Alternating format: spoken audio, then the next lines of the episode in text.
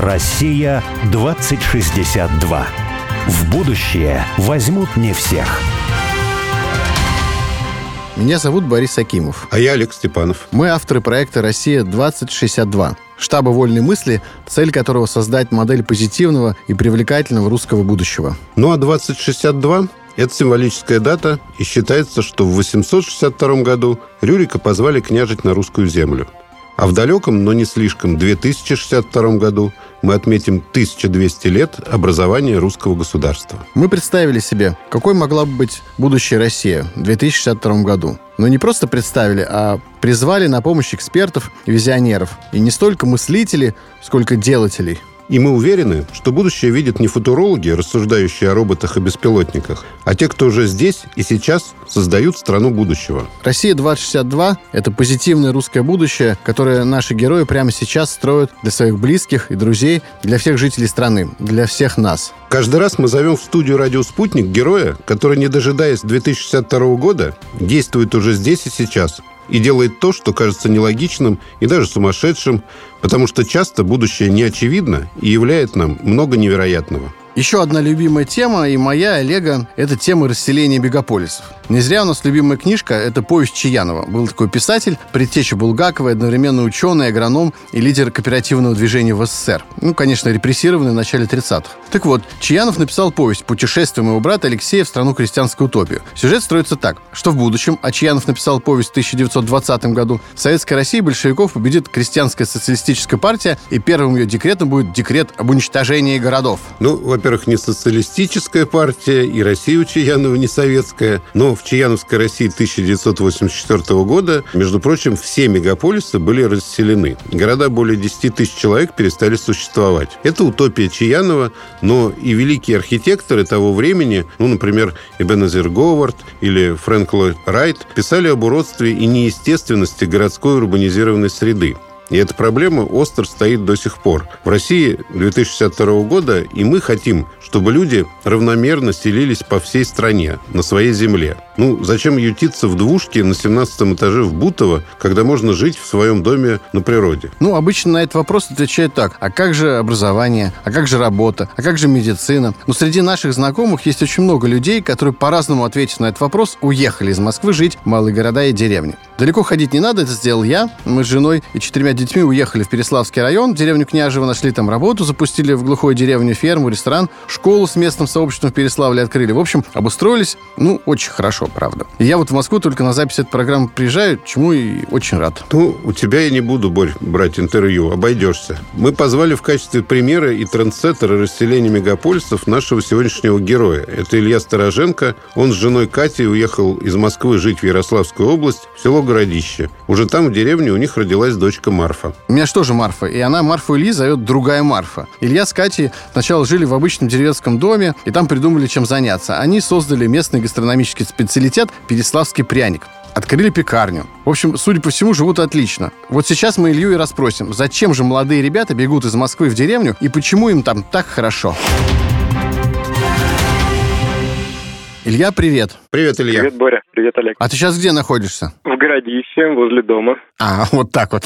Ну хорошо, значит, мы тебя прям поймали на месте бегства из Москвы. Прямо из Ярославля только приехал. Илья, ты с семьей переехал из Москвы жить в деревню. Но в деревне ведь нет работы, нет денег, нет комфортных условий для жизни, нет развлечений. А вот эти три вещи – деньги, комфорт и развлечения составляют такой суповой набор городской жизни. И такое впечатление, что даже вообще жизни. А как вы решились на переезд расстаться вообще со всем этим суповым набором? Что вы получили взамен? Вспоминая почему переехали. Мне кажется, от вот этого изобилия всего мы тогда устали очень от жизни в Москве. Это были только развлечения. Мне кажется, все сводилось к тому, такое потребление всех благ. А потом просто настал момент, когда мы здесь купили дом с землей и стали приезжать как на дачу и как будто очищаться. Такой детокс был жизни в деревне все чаще и чаще мы тут оставались прям на неделю. Потом просто пришла мысль, что нам здесь больше нравится, здесь нам спокойней, здесь как-то слышишь больше свои мысли, какие-то, может быть, более глубокие вопросы. Мы решили просто уехать. Скажи, пожалуйста, а чем ты занимался в Москве и чем Катя? Я в офисе работал, делал производством, занимался. Катя работала в одной фирме дизайнером-оформителем. То есть все витрины, все выкладка там в несколько магазинов по всей Москве. А сколько вам э, было лет, когда вы решили переехать? Ну, лет 29-30. Ну, у вас же там есть родители, близкие, друзья. Они же как-то должны были ну, на это отреагировать. Наверное, странно некоторым может показаться, что молодые люди, у которых там начинается какая-то карьера, вот, и живут они в Москве, то есть это столица Родины, главный мегаполис Европы, не знаю, один из главных мира. И вот э, вы взяли и сбежали. А вам не говорили, что вы там какие-то сумасшедшие или какие-то странные люди? Так прям в лицо они не говорили. Слышал очень часто, что же вы будете делать, что же вы будете делать, или когда же вы вернетесь назад. От мамы в основном я это слышал. И не скучно ли вам там? Ну, вот я говорю, как-то перенасытились, просто живя в центре Москвы, мы на тот момент жили возле Цветного бульвара, несколько лет, три года, по-моему, исходили весь центр. Я так понимаю, что вы жили в центре, жили такой э, молодой разгульной жизнью, там, веселились и ну, развлекались? Да-да, ну, учились, работали, да, вот развлекались. Вот скажи, вот ты уже упомянул, мама тебе говорила про скучно, а у меня тоже такой вопрос. Вот если представляю деревню, да, я себе хорошо представляю городище. Вам не скучно жить, вот не одиноко, а вот осенью грязь, серая все, зима, снег, везде темнота. Вот что вы там делаете? Надо понимать, что тот образ жизни, когда мы переехали в деревню, и тот, который мы сейчас ведем, это очень разные. Сюда ехали для того, чтобы отдыхать, гулять, э, наслаждаться вот просто свежим воздухом. То есть, грубо говоря, сюда поехали, даже мысли не было работать. Просто поживем, отдохнем, а потом уже поймем, чем заниматься. Замедленной жизнью ехали. Но при этом годы прошли как-то очень быстро здесь.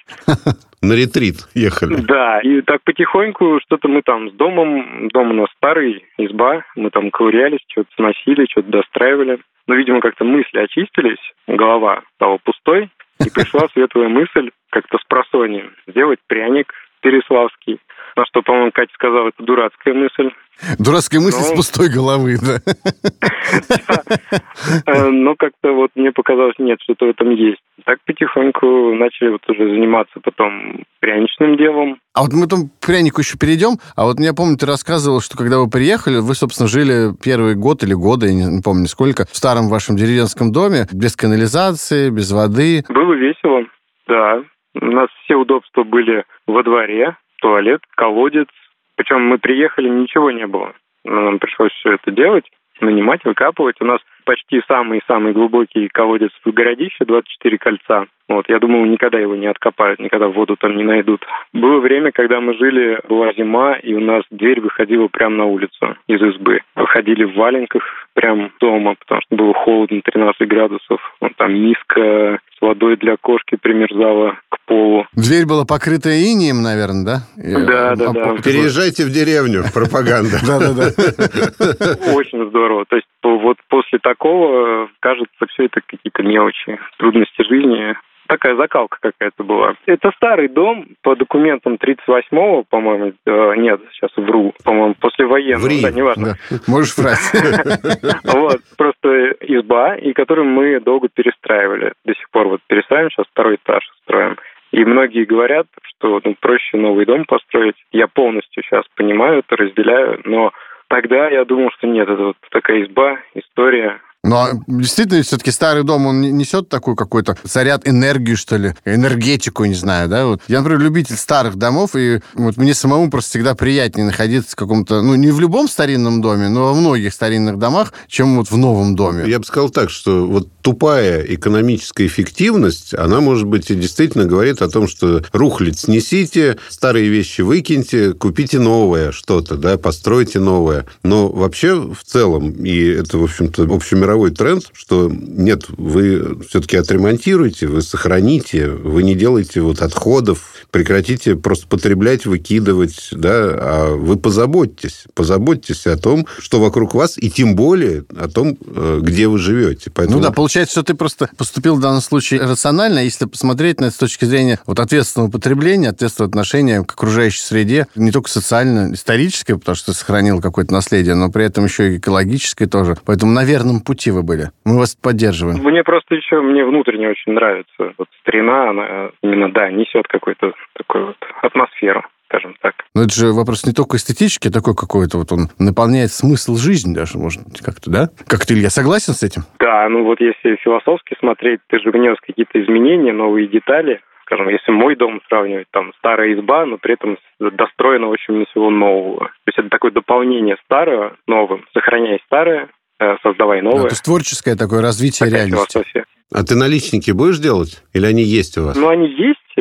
Э, смотри, они новые. Просто будет такие очень лаконичные mm. все, без изысков. Я там видел, потому что ребята там, ну, они изменили несколько архитектуру, там такой, как бы сейчас дом, он внешне не напоминает старую избу, а такой, скажем, модерновую mm-hmm. дачу, мне кажется. Шведский такой дизайн. Ну, внутри это вот стены, все они чистые, отшлифованные э, лично мной там наглотался пыли вековой, деревянной. Вот этого было еще приятнее, что она вековая, да? Да. Не то, что там у каких-то современных столяров-плотников, там современную древесину они глотают пыль, старинную пыль глотал. Я почувствовал, да. А мох, пакля, все на месте? А, да, да, там прошлись еще раз. Проконопатили? Угу. Я тоже конопатил в свое время. 30 лет назад конопатил, строили сруб и конопатили его там, все как положено. Мы тебя позовем с Ильей тогда к нам. Да в нашей деревне. Нам нужны нет, кстати, работники. Нет, кстати, конопатчики ходили всегда по деревням, потому что раз там сколько-то лет, надо подконопачивать все это дело. А вот скажи, Илья, такой вопрос как раз, по-моему, в кассу. В советское время было такое понятие «смычка города и деревни». Это был такой один из центральных вопросов. У Шукшина, например, в фильме «Печки-лавочки» главный герой, которого играет сам Шукшин, он, значит, едет, как он выражается, к югу отдыхать а с женой. А он такой деревенский мужик, и у него попутчик, и он ему парит мозги вот этим вопросом. И он говорит, что в городе всем заправляет? Рубль. Вот и я, говорит, деревенский житель, теперь думаю только о рубле. Вот скопил вот рублишек, вот еду к югу, на море отдыхать.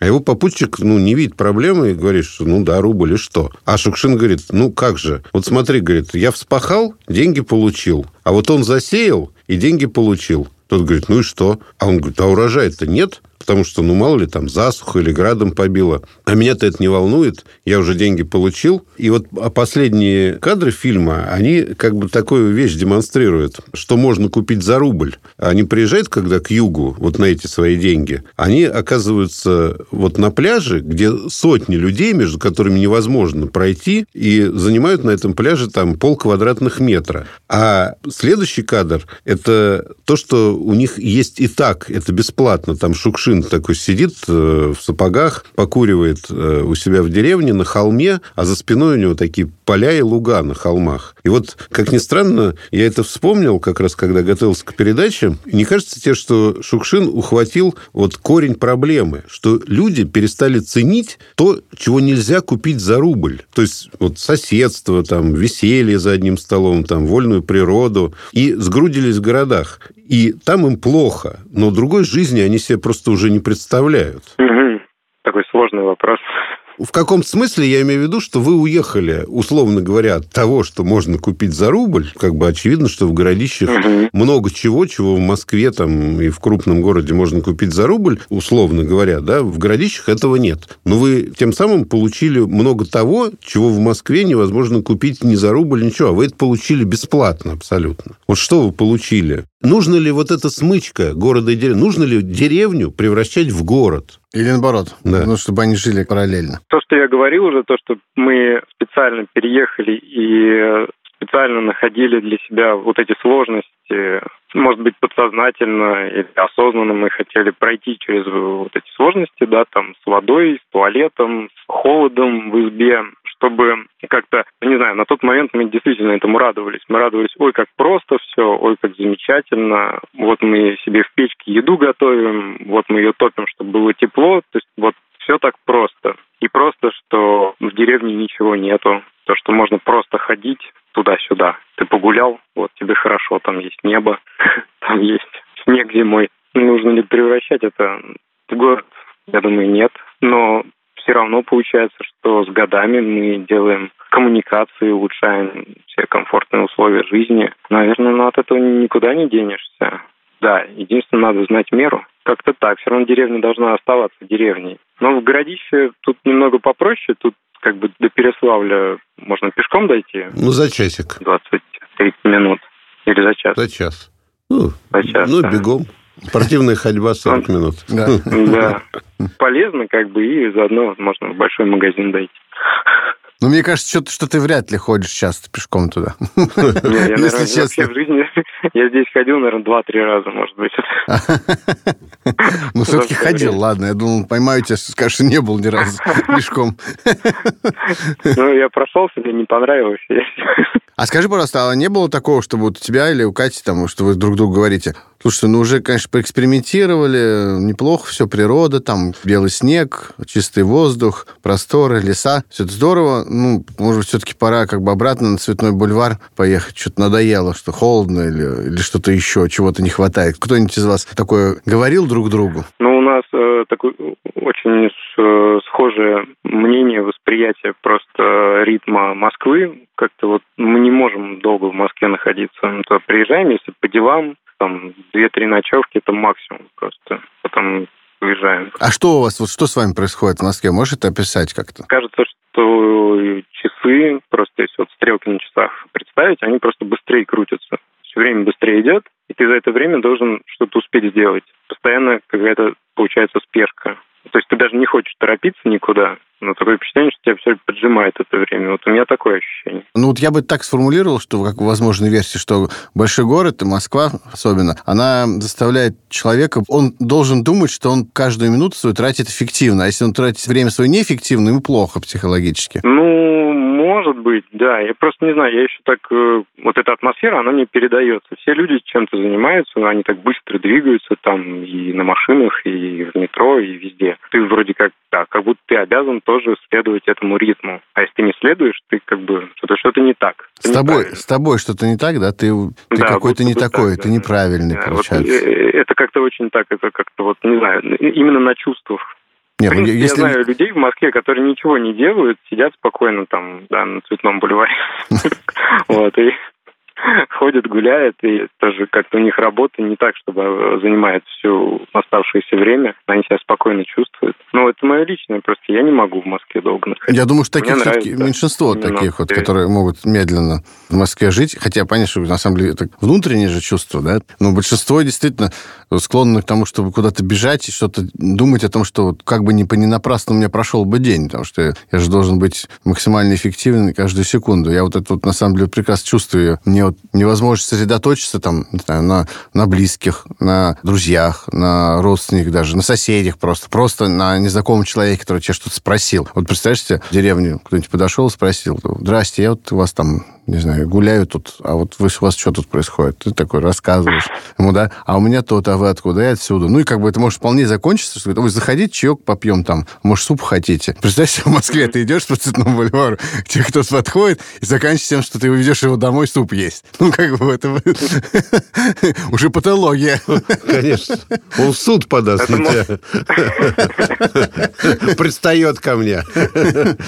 Ну, это же тоже следствие вот такое вот, э, ну, как бы невозможно возможность расслабиться отдаться моменту, отдаться человеку, который рядом с тобой находится, потому что ты должен быть очень эффективен. Здрасте, ой, давно не виделись, как дела? Меня на самом деле не интересует, как у вас дела, я, ну, как бы что в голове творится. Я бегу, мне надо бежать, у меня должен быть эффективный, я должен сегодня, не знаю, там, кому-то написать 100 писем, я должен с кем-то еще встретиться, я должен прочитать что-то, я должен посмотреть обязательно что-то, позаниматься там чем-то. Потому, вот, потому что иначе, как же так, я буду потом засыпать, думать, вот, я не сделал то, что я наметил на сегодняшний день. Ну, вот, а в деревне в этом смысле ты спокойно можешь посвятить э, время чему-то незапланированному, незапланированной встрече с соседом, да, и этому отдаться. Вот у вас бывают такие встречи? Кстати, вот это же впечатление о том, что все куда-то бегут и все что-то делают, оно на самом деле тоже... То, что все бегут, это понятно, а то, что все что-то делают, это абсолютно не так. Все в этой беготне ни на чем не могут сосредоточиться, и на работе в том числе. Да? И вот сейчас очень многие работодатели жалуются, что люди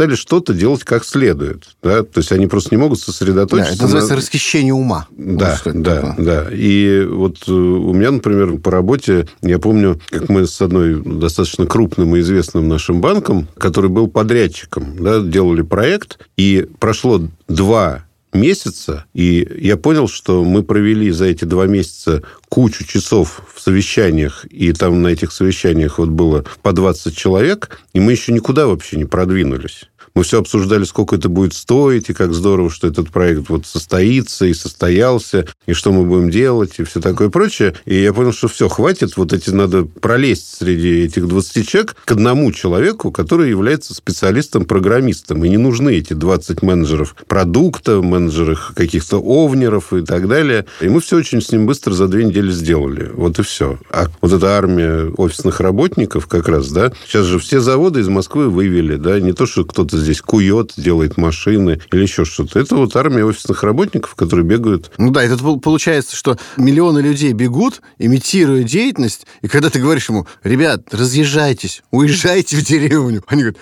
а что мы там будем делать? Так вы здесь ничего не делаете, понимаете, вы только имитируете деятельность, и каждый день вы страдаете, вы ходите психологом, вы рассказываете о том, как ваша жизнь, она не состоялась, там, как переживаете по поводу того или иного аспекта вашей жизни, вот вы что-то не успеваете, вы хотите быть лучше, вы хотите быть эффективнее, но вы не успеваете это, потому что мегаполис, он вот, вот заставляет так себя чувствовать. Вот поэтому мы с тобой, Илья, сейчас разговариваем, в общем, как в этом смысле с героем, потому что вот вы с Катей, вроде бы, ну, как бы, кто-нибудь может сказать, ну, а что такого? Люди жили на Цветном бульваре, молодые, Потом взяли и уехали в деревню. Ну, жили там с печкой русской, там, потом что-то себе строили, канализацию сделали, вот, и потом там работу там все, собственно, нашли. Какой-то, ну, интересно, наверное, случай, э, ну, кто еще такое сделает? Ну, кто-то еще. Но это же не тенденция, все хотят в городах. Мы с Олегом вообще в рамках нашего проекта «Россия-2062» выбираем в качестве героев таких вот, по нашему мнению, архетипических героев, то есть которым кажется, для, для большинства, для мейнстрима сейчас кажется, что это какие-то, может быть, маргинальные какое-то явление, вот такие странные люди, совершающие, может быть, прекрасные, но не масштабируемые поступки. А мы вот считаем, что как раз вы с Катей, вы символизируете то, что станет мейнстримом завтрашнего дня. Когда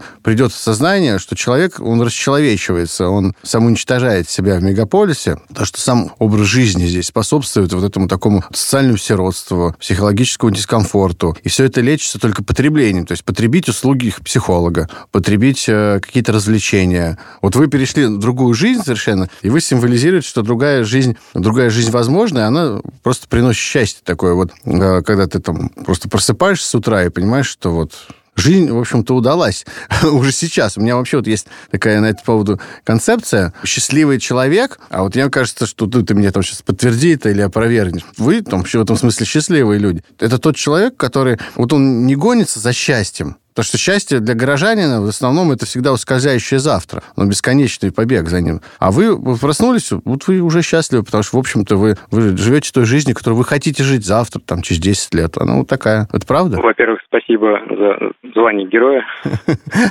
Большая ответственность. Не считаю героем себя. И, в принципе, это такой, так сказать, баланс здравого смысла. То есть вот то, что мы ехали именно в деревню и ничего не делать, это было такое просто как внутреннее, внутреннее стремление. Сейчас, наоборот, эффективность, э, она поглощает.